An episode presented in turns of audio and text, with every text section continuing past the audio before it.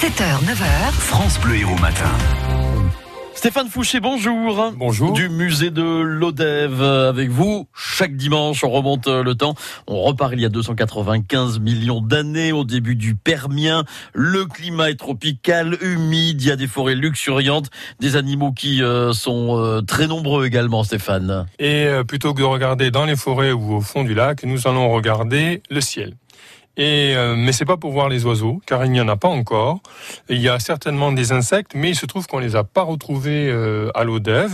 Par contre, ce qui nous intéresse, c'est ce gros nuage de cendres volcaniques qui est en train d'arriver sur le sur les lacs, qui euh, sont des éruptions qui ont eu lieu à 200 km voire plus loin.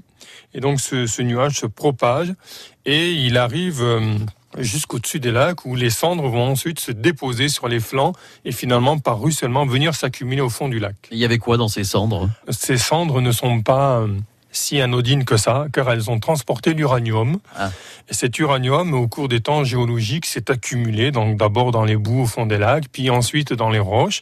Ensuite, ils vont circuler d'une manière qu'on va éviter d'expliquer, pour être piégés en fait et c'est ces, poches d'uranium reconcentrées et piégées que la Kojima va exploiter dans les années 80.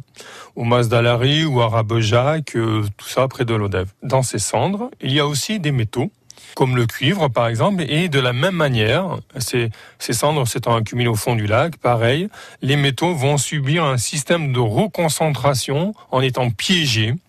Et, donc, euh, elles vont être piégées même dans les roches hercyniennes. On retrouve encore notre montagne, qui elle va servir comme ça de capture.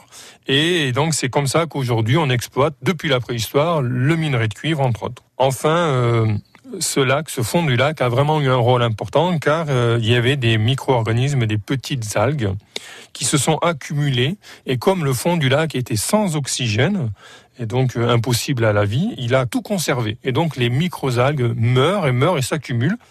Peut-être euh, tous les gens qui ont une piscine ont utilisé déjà une cartouche d'oxygène Mhm. pour tuer les algues. Eh ben c'est c'est ce principe. L'oxygène tue les formes de vie. Et là, sans oxygène, toute la vie est entièrement conservée, y compris ces microalgues. Et à force de s'accumuler, ces microalgues ont donné du pétrole. Ah, ce qui veut dire qu'on est riche donc.